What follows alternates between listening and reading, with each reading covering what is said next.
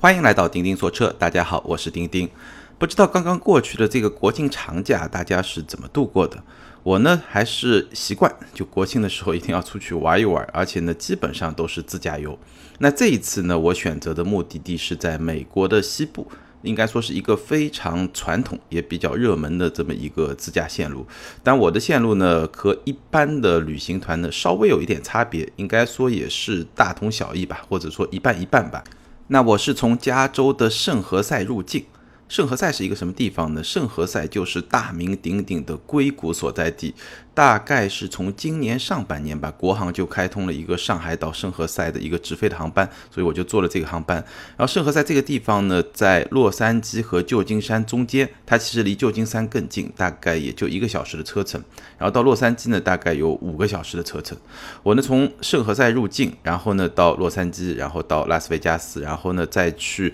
一个地方叫佩吉。那个地方呢，最有名的景点是上下羚羊谷，那个照片非常美，我待会也会说到，我在微博里面也发了，大家如果有兴趣可以去看一看，然后再往回赶，赶到大峡谷，然后再到拉斯维加斯，然后再到圣何塞再回来。这一圈呢，和最常见的美西自驾行程，就是旅游团设计的那种美西自驾行程呢，稍微有一点不同。最常规的路线应该是旧金山、洛杉矶、拉斯维加斯，再加上一个死亡谷或者是大峡谷。那我因为去过旧金山，所以呢就把旧金山就给刨掉了，然后呢走得更远了一点，到了佩吉，到了羚羊谷。羚羊谷包括上羚羊谷、下羚羊谷，确实非常的美。其实最简单的来解释呢，它是印第安人的保留地。然后这两块地方，它的岩石的形状呢就非常的特别。当阳光照射进来的时候呢，能够穿透某一部分的岩石，然后呢照到这个谷里面。而这些岩石呢，整体的颜色呢是那些红土，但是呢在光照下呢，它会呈现出非常有层次、非常丰富的那种红颜色。再加上非常丰富的光照啊、光晕啊、光影啊，各种各样的效果，所以整体呢，基本上是一个什么效果？就是你随便拿个手机拍一张照，都能拍出一个摄影师级别的那种美照，所以是一个非常非常美的那么一个地方。另外一个非常重要的旅游的目的地呢，当然就是大峡谷国家公园，它其实是美国科罗拉多大峡谷的一部分。那我怀疑啊，应该也是最壮观的一部分，所以他把它变成了一个大峡谷国家公园。基本上我在那儿待了两天，基本上就是在从南园，南园就是南面那部分，北面还有一个叫北园，我没去。从南园呢，基本上是绕着这个大峡谷转了半圈，可能是大半圈吧，各个角度去看，到最后都有点审美疲劳了。但是确实非常壮观。你会发现它有几个特点，首先它的那个山顶都是平的，因为最早这个。部分啊，其实跟海、跟海洋有非常长时间的一个互动。大峡谷的岩石啊，从地质学上来说是非常有价值的。它基本上是包含了三个年代。第一个年代大概是在二十亿年前，二十亿年啊，什么概念？地球现在四十多亿年的寿命嘛，基本上是地球一半的寿命之前，这个是最底层的这个岩石。第二个阶段呢，是大概在距今两千万年前。那在这个阶段中呢，是第二个阶段来形成这么一个过程。而且在这个过程中，其实很长时间里面它是海洋，然后又变成陆地，又变成海洋，又变成陆地，有非常长的一个波折。那我们今天看到的海拔大概两千米左右的这么一个大峡谷呢，大概是从五百万年之前形成的现在的这么一种地貌。所以呢，它整个山顶是平的，然后是红土。红土的这种山峡谷，然后下面又非常深，其实可以，如果你有兴趣，可以去徒步。但是呢，因为时间比较紧张，我也没去做这样的尝试。真的非常的壮观。虽然说两天下来，我也多多少少有那么一点审美的疲劳，但还是让我印象非常的深刻。好，关于旅行的部分呢，就非常简单的说到这儿。毕竟咱们不是一个旅游节目，而且呢，真要展开来说呢，也一时半会也说不完。那接下来呢，我想特别的聊一聊这次旅途中发生的几件事儿，以及我在这次旅途过程中对美国汽车文化的一些感触。虽然这已经是我第四次还是第五次去美国自驾，但基本上每次自驾都能有新的发现，都能有新的感受。接下来呢，我们主要聊四个话题。第一个话题呢，就是大家都已经看到了拉斯维加斯的枪击案，因为枪击案的当晚我就在拉斯维加斯。第二个话题呢，我们来聊聊美国人的驾驶习惯和驾驶规则。第三呢，我们来聊一聊我在这次自驾过程中先后租的两款车，都是美国车，都是道奇品牌的车，分别是道奇酷威和 Charger。最后呢，我们来聊一聊美国汽车文化中的实用主义。好，我们先来聊第一个话题，非常吸引眼球的拉斯维加斯的枪击案。枪击案当天呢，我刚刚从洛杉矶赶到拉斯维加斯，自驾了大概四百多公里吧。然后我是事后看新闻知道，当天晚上是大概十点零八分第一枪，然后呢，枪声大概持续了十几分钟。枪手呢是从一家叫 Melody Bay 的酒店的三十二层的一个房间，然后朝楼下广场上正在举行一场音乐会的露天的那些观众手无寸铁的观众呢就扫射，然后最终造成了五十九人死亡，五百多人受伤，一个可以说在美国历史上也是非常非常严重的一起枪击事件，一起屠杀事件。美国媒体用的一个词来形容这件事情就是屠杀。那我事后回忆了一下呢，也多多少少有一些后怕，因为当天十点左右，我刚好是从一家海鲜馆大概吃完晚饭，然后回酒店。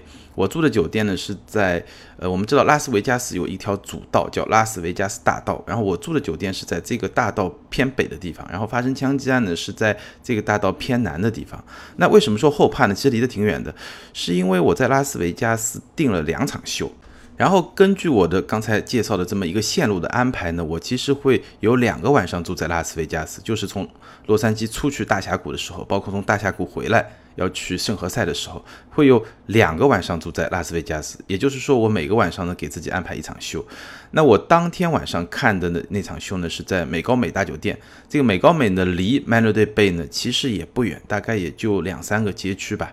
但那场秀是七点半到九点，所以那个时候我已经走了，然后去吃一个海鲜，然后就回自己的酒店了。但是第二场秀呢，就在这家 Melody Bay 酒店的隔壁，而且那家酒店甚至有一个在酒店内部的通道，可以直接通到 Melody Bay 这家酒店。那这场秀呢，我是在回去的那一天安排去看的，后来也去看了。那是什么概念呢？就是说，如果我当时安排看这两场秀的时间换一换的话。我就会在发生枪击案的当晚，几乎同一个时间来到发生枪击案的那家酒店隔壁的那家酒店，因为那场秀开始的时间是晚上十点半，那你大概提前半个小时，十点钟到那家酒店，非常正常吧，对吧？所以想起来呢，还是有点后怕。那当天晚上我回到自己的酒店以后呢，其实我也没看电视，我就压根就不知道发生了这件事情，直到第二天一大早醒来以后。然后我刷手机，看到朋友圈里面就有好几个朋友知道我在拉斯维加斯，或者知道我在加州的朋友就就问我，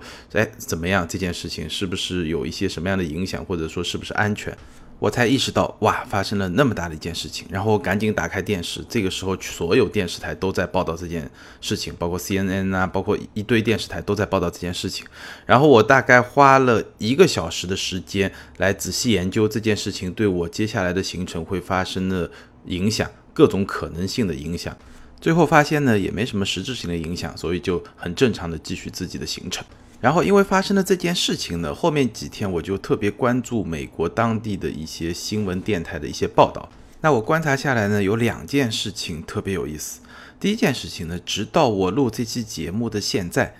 美国人还是搞不清楚这个枪手为什么要干这件事情。因为无论从他的背景，从他家人的这些采访，包括他有一个女朋友已经回到美国去配合调查了，无论从各个角度来看，这个人好像都不太可能有做这件事情的动机，这是让人非常匪夷所思的。第二呢，这件事情其实我们很容易联想到会带来一个公共的议题，就是关于美国的枪支管理的问题。但是我看了几天新闻报道，我几乎非常快就可以得出一个结论，就是虽然发生了这么一件事情，但是要在美国实现控枪几乎是不可能的。你看电视上那些人在讨论，然后他们也提供了一个数据，让我印象非常深刻的一组数据对比是什么呢？大概美国人在二两千年左右做过一次关于对持枪态度的一个调查。然后呢，在二零一六年又做过一次调查，这两次调查对比起来看，会发现越来越多的美国人认为，现在就是二零一六年做调查的时候，对枪支的管理过于的严格了。相比于二零零零年，就差不多十五六年之前，越来越多的美国人认为现在枪支管控太太过于严格了，希望能够放松。而特朗普在竞选的时候也明确的表达是要进一步的放松枪支的管制，也就是说会让大家更容易去得到枪支。这个基本的趋势，你要是在美国，你看他们的主流电台，然后进行一些讨论啊、一些报道啊，你就发现这个几乎是很难改变的。这件事情发生以后呢，表面上看你其实不太能够看得出拉斯维加斯这座赌城受到了多大的影响，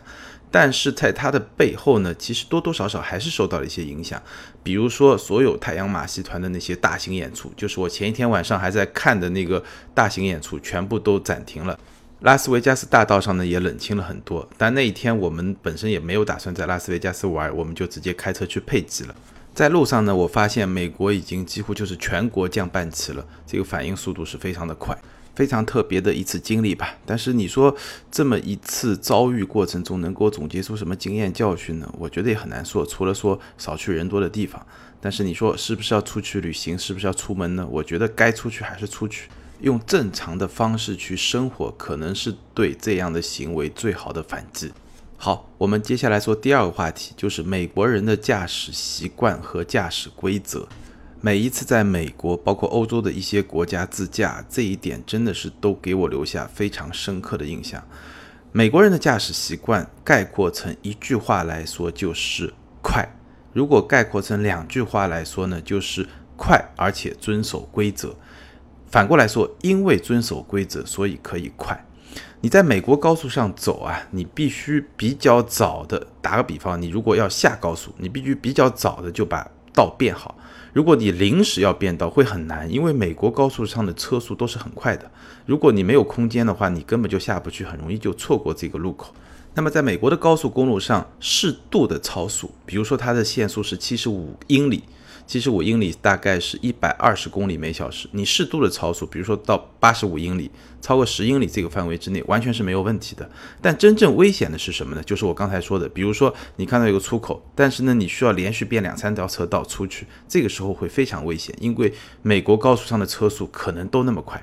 都是限速，甚至比限速快那么一点点，那么一个水平。而且呢，美国人的驾驶规则感还是非常强的。他会假设你是遵守驾驶规则的，所以他不会因为说我要经过一个出口，哎，我车速稍微减慢一点或者怎么样，不会的。哪怕是在一些城市内的一些红绿灯的路口，如果他远远看到是一个绿灯，他还是会全速通过。他不会说我靠近路口稍微慢一点。那这个时候，如果你突然要变个道，哪怕是在虚线变道也是非常危险的一件事情，因为别人不认为你在会影响到他的行驶的这么一个前提下会去变道，所以在美国驾驶，无论是城市道路还是高速道路，你要有非常长的一个提前量来预判自己要做什么，然后呢提前做好准备。那这么一种驾驶习惯和驾驶规则，对于客观的道路的利用效率和通行效率来说呢是非常有帮助的。同样的车流密度，我感觉在中国可能只能跑个七十八十公里每小时，在美国就可以跑到一百一、一百二十公里每小时，这个差距真的是非常的明显。而且这一次呢，我还发现了一个特别有趣的一个规则，以前没有注意到。我们出国会发现很多路口有一个 stop 的标记，欧洲、美国都很多。那以前呢，我的概念中就是我 stop 就停下来，然后呢看看前面后面没车就开过去了。然后我在美国这一次呢，发现有很多路口啊。十字路口或者丁字路口，它是四个，全部都是 stop。那这种情况下应该怎么开呢？这种情况下规则是这样的：你看到 stop，你就一定要把车停下来，而且一定要停住，不是减速，减速到五码十码，不是，一定要停住。停住以后呢，你看看没有别的车，那你就可以按照自己的路线继续行驶。那如果这个时候这个路口比较繁忙，有很多车都停在那儿，怎么办呢？谁先到谁先走。就是，如果是我先到这个路口，我先停下来，那停下来以后，大家都停下来了，我先走。然后呢，如果说，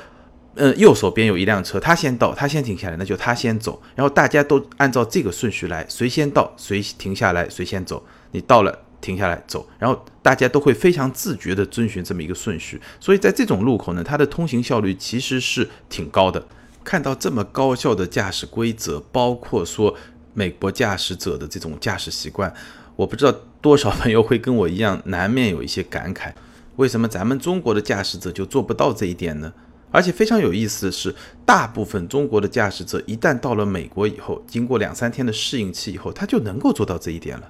所以我一直觉得啊，中国驾驶者素质差，这可能对于某一部分驾驶者来说确实是一个事实。但是整体而言，我觉得这只是一种现象，或者说是某种被逼不得已的一种现象。所谓的劣币驱逐良币，咱们可能跟美国的这种在驾驶文化上最大的差距，还是在规则上，包括是不是非常认真的去执行已经有的那些规则。我们的一些交通规则呢，经常会偏向于保护所谓的弱者，比如说行人啊、非机动车啊。最后的结果呢，就导致了机动车驾驶者和非机动车和行人之间的这种矛盾呢，不断的被尖锐化。很多行人啊、非机动车啊有恃无恐，然后机动车驾驶人呢会有一种反弹。我记得不久之前微博上爆出来一起交通事故，很简单。一个人呢骑了一个滑轮车，然后在非机动车道上骑行，然后呢一辆机动车，然后他在右拐过程中就把这个滑轮车给撞倒了，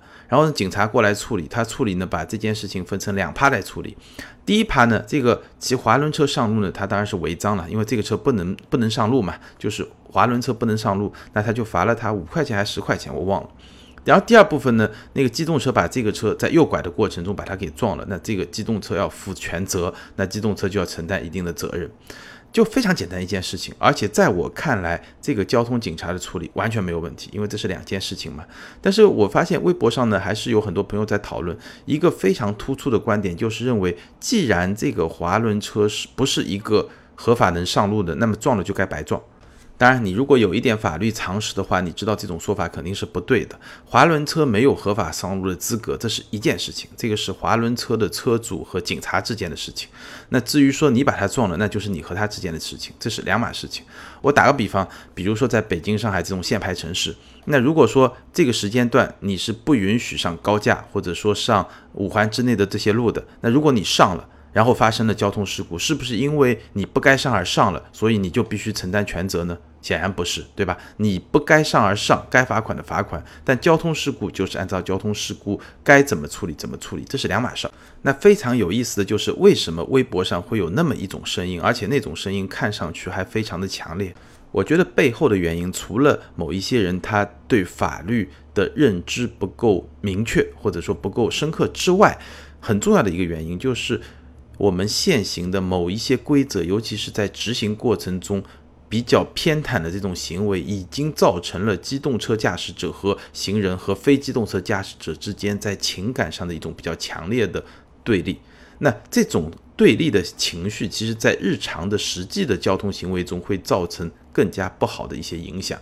最终的结果呢，可能你想要保护的那些弱者也没有办法得到保护，而且整个规则会显得比较的不公平。我一直相信啊，长远来看，只要这个规则本身是公正的、合理的，那么即便短期来看，可能有一些个别的案例，你会觉得弱者比较值得同情。但从长期来看，只有说我按照这个规则去走，大家养成了这个习惯，而且大家知道我如果违反这个规则，我需要承担什么样的结果，在这种时候，长期来看才能形成一个非常良性的这么一种交通的规则和规则的意识。也能极大的提升中国道路的利用效率，因为我看过一个报道，中国道路的利用效率，尤其是一些大城市的道路的利用效率，是远远低于像新加坡啊、东京啊，包括洛杉矶啊这样的城市。那这背后的原因，除了道路设计的合理性的问题之外，驾驶者的规则意识、驾驶习惯也是非常重要的一个原因。好，接下来我们说第三个话题，也就是我在本次自驾游过程中租的两辆车，一辆是道奇的酷威，第二辆还是道奇，道奇的 Charger。在美国租车呢非常有意思，第一呢租车非常的方便，当然我这次租车呢没有直接到美国的那些租车公司去租，我是用了一个中国的比价网站叫会租车。优惠的惠租车，它呢是一个类似于像携程那样的一个比价网站，会把美国的所有的租车公司的价格，包括它可以提供的车型呢，做一个比价，然后呢罗列出来，你可以去选。然后你如果通过他们这个平台来租车呢，它还可以给你提供驾照的一个翻译件。那这个翻译件连同你的驾照，基本上可以在全球的大部分国家进行合法的租车和驾驶。我在这里就算是给惠租车做一个广告吧，当然没有利益相关，他们没有付我广告费，但是呢，可以说是友情相关，因为惠租车的创始人是我一个很好的朋友。当然也不是因为他是我好朋友，我就给他做广告，而是因为他是我朋友。那我这次呢就用了他们的服务，最后的体验呢还不错。尤其是在拉斯维加斯那次事件发生以后，他非常人性化的就拉了一个群，就把我们当时从通过他们的平台租车的这些在拉斯维加斯附近的，包括加州啊、内华达州啊、犹他州的这些用户呢，拉到一个群里面。然后呢，大家就可以互通信息，相互交流一些相关的信息。然后这个群里面呢，也有会租车的一些工作人员。我自己其实没有碰到什么问题，但是确实是群里面有些群友遇到了一些问题，然后得到了比较妥善的解决吧。所以现在在美国租车呢，可以说是越来越方便。那我为什么会选这两款车呢？第一点，当然。到了美国，我几乎肯定会选美国车。但事实上，我最早没有选道奇的酷威，我选的是它那个 catalog 告诉我是可以，我选的是一个大切，吉普的大切或者同一级别。那同一级别呢，它就列出了，比如说像福特的锐界啊，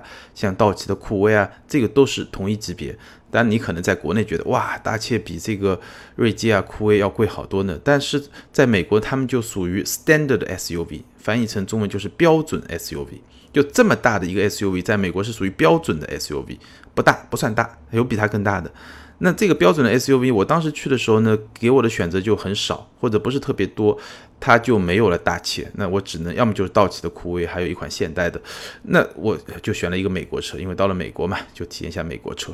然后第二次就更加有意思。第二次其实我只住一天，因为我是回来之后，就是从拉斯维加斯回圣何塞，马上回国之前嘛，嗯，那需要用一天的车，我就选了一个道奇 Charger，然后跟它同类的呢是像凯美瑞、像嗯蒙迪欧这样的车，而且非常有意思啊，这个 Catalog 居然比福克斯那个 Catalog 还更加的便宜，所以我就选了这个车。那这两款车呢，绝对是非常典型的美国车。先来说酷威，酷威这个车优点很明显，首先它空间够大。就我们一开始四个人，四个人的所有的行李放到后备箱没有问题，空间够大，然后车内的空间也不小。然后呢，因为我租的这辆车是一辆六缸车，所以动力表现也不差，然后整体的操控呢非常的轻松。那缺点呢也比较明显，首先，但这个不算是缺点了，因为租车公司进的车一定是最低配的车，所以这个车的配置比较低，但这个谈不上是什么缺点。那明显的缺点有两个，第一个，它的后排座椅啊。这么大的车，但是它的后排座椅的进深是比较浅的，所以虽然车很大，但是你坐在后排的舒适性，尤其是你进行一天四五百公里长途旅行时的这个舒适性是会差一点。第二个问题呢，就是内饰啊，实在是有点糙，就有点粗糙。我感觉上国内进口的版本的那个道奇的内饰，都比在美国那个原版的道奇的内饰要好一些。无论如何吧，作为一个四驱的代步工具，对于这么一个长途旅行来说，我觉得还是不错的。就你能够实现你非常想要的那些功能，最基本的那些东西都基本上能够做得到。不过让我印象更加深刻的是那辆 Charger，真正给我带来了那么一点惊喜。当然，它的缺点同样非常明显的就是我刚才说的内饰还是很糙。但是它的优点也非常的明显，比如说它的外观还是美国肌肉车的那种感觉，非常的有美国的范儿。可能你到了美国，你就想开一辆那样的车。也许一辆野马，因为后备箱空间太小，哎，旅行者你租一辆野马，你心里会有一些呃担心吧。但是你租一辆 Charger 就完全没有问题，后备箱足够的大，外观也充满了美国的风味，而且呢。这款车我后来查了一下，它在美国最低的排量就是三点六的 V 六，也就是我租的那辆车，三点六 V 六，两百九十二马力加上八档自动变速箱。这个动力系统我比了一下参数，没有专门去研究啊，比了一下参数，应该就是大切的那套动力系统。那这套动力系统放到一辆中型轿车，它跟凯美瑞一个级别嘛，你想象一下，所以它的动力的响应是非常的好，而且是这种大排量自吸。响应的线性很好，然后变速箱呢也是比较聪明，不算是最好，但算是比较聪明。底盘呢非常的出色，首先它能把路面一些非常细小的震动和颠簸或者那些路感呢传递给你，但是呢传递给你的同时呢，你又能明显感觉到它是经过了一些过滤的，或者说。不能叫过滤吧，就感觉上它是经过了一层软性材料的这么一层舒缓的，就是能够把信息传递给你，但同时呢，这个信息呢又不会说很硬，让你很难受。这样一种底盘的质感，可以说在国内，比如说二十万左右的这么一种中级主流品牌的轿车中，我是没有感受过的。当然，这款车也让我感受了一款比较大排量的自然吸气的中级轿车的这种在驾驶、操控、动力表现上的一些魅力，所以这款车还是给我留下了比较深刻的印象。当然，显然它现在的这么一种配置状况，要进入国内市场几乎是不可能的。最后说说油耗，这两款车的油耗其实都不太低，尤其是道奇的酷威，我感觉上一箱油吧，加了以后开不了太多，可能有那么四百公里吧，四百公里可能都不到，你就要又重新加油了。不过说到油耗呢，美国的油价那叫真心的便宜，而且呢变化多端。这次自驾呢，我大概加了七八箱油。最高的价格呢？如果我把它折算成人民币的话，大概是六块多每升，是最低标号的油，大概相当于我们的九十二号油吧，六块多每升。那最低的价格呢？折换成人民币大概是四块每升，基本上它要差百分之五十甚至更大。差距这么大的原因呢，两个。第一个呢，因为国际油价是随时变动的，那美国油价是根据这个波动随时波动的，不像咱们这个价格是管控的，然后隔一段时间调整一次。第二个呢。它的价格呢是根据各个地方是不同的。如果你这个地方正好离产油地比较近，那你的运输成本比较低，你价格就便宜。如果你这个地方离得比较远，你的运输成本比较高，可能就会比较贵。当然还有一些税收啊各方面的因素在里面，所以价格差会非常大。但是四块六块差那么多，我确实也没想到。所以如果以后你去美国自驾呢，你可以比较一下，在便宜的地方多加点油，这也算是一个小窍门吧。好，最后我们来说第四个问题，也是今天要聊的最后一个问题，就是在这次行程中，我对美国汽车文化的一些认知和感知。首先是实用主义，美国人对车的这种品味和偏好是非常明显的实用主义。比如说，我刚才聊到了我试驾的或者说租到的两款车，它们共同的特点是空间比较大，整个车比较大，但是内饰都比较粗糙。那我们在国内说车，常常会说到一款车的社交属性。你说一款车的社交属性在美国有没有？当然有，但是我的感觉没有在国内那么的强。这个里面可能有很复杂的原因，其中一个原因在于美国的社会结构相对比较稳定。就你一个阶层的人，你自然会买一个阶层该买的车。比如说蓝领工人，你可能就买一个福特，对吧？你是一个硅谷精英，你就买个特斯拉。你是一个。就是收入还可以的中产，可能你就买一个好一点的丰田啊，或者一个美国车。那如果你再往上面走一层，你才会去买一些豪华品牌的车，包括像雷克萨斯啊、讴歌啊，或者是像奔驰啊、宝马。就基本上一个车代表了一个阶层，你身边的人跟你同阶层的人都会买这个车。但是这个车和你的身份呢是一个相符的关系。什么意思呢？就是你买这个车，它是符合你的身份的。它是一种确认，而不是一种追加的价值。不像我们在国内，你买了一辆奔驰、宝马，你原来可能不是那个阶层的人，因为你买了奔驰、宝马，你就进入到那个阶层了。它不是这么一种关系。这种关系不是确认，而是因为一辆车追加了你的这么一个社会属性，或者说一个角色、一个地位的一种认同。我感觉上，对于大部分美国人来说，一辆车的社会属性是这么一种关系。当然，对于少部分人，尤其是在洛杉矶，对吧？在这个明星云集的洛杉矶，可能也会存在跟我们国内比较接近、比较类似的这种通过一辆车来展示自己的身份，或者说来展示自己的某种态度。比如说，最早的时候，为什么普锐斯那么流行？就是很多明星要展示自己环保的一种姿态。那现在变成了特斯拉。这种也会有，但是我的感觉，在美国这样的人会比较少，而大部分人更多的把车作为是对自己的社会地位的一种归属感、一种认同感、一种相符的这么一种关系会更加多一点。那么在这一点上呢，也可以看出美国的汽车社会是一个远远比中国的汽车社会更加成熟的这么一种状态。但是这种状态是好还是不好呢？很多层面你都会觉得是好，包括我刚才提到的相对比较规范的这种驾驶习惯啊、驾驶规则啊等等，你都会觉得很好。但是这么一种成熟的状态也有它的弱点，比如说它对新鲜事物的这种探究和接受可能会稍微弱一点。这个我们可以打个比方啊，在美国。信用卡文化特别的发达，所以他要去接受手机支付，比如说像 Apple Pay 啊，像我们非常习惯的支付宝啊、微信支付就非常非常的难。你会发现手机支付这件事情，中国是遥遥领先于美国市场的。那在汽车领域，可能我觉得也会有一些异曲同工的地方，或者说一些同构的地方，就是你在传统的这些汽车领域非常成熟以后，也许会影响到你的创新的精神。我在美国买了一本专业的汽车杂志，然后回来的飞机上就在看，他就讲到了美国人对车辆的这种控制感，可能会对未来美国社会对，比如说像自动驾驶啊这些新技术的一种接受的态度。那这个话题特别的大，我们有机会再可以具体的去谈。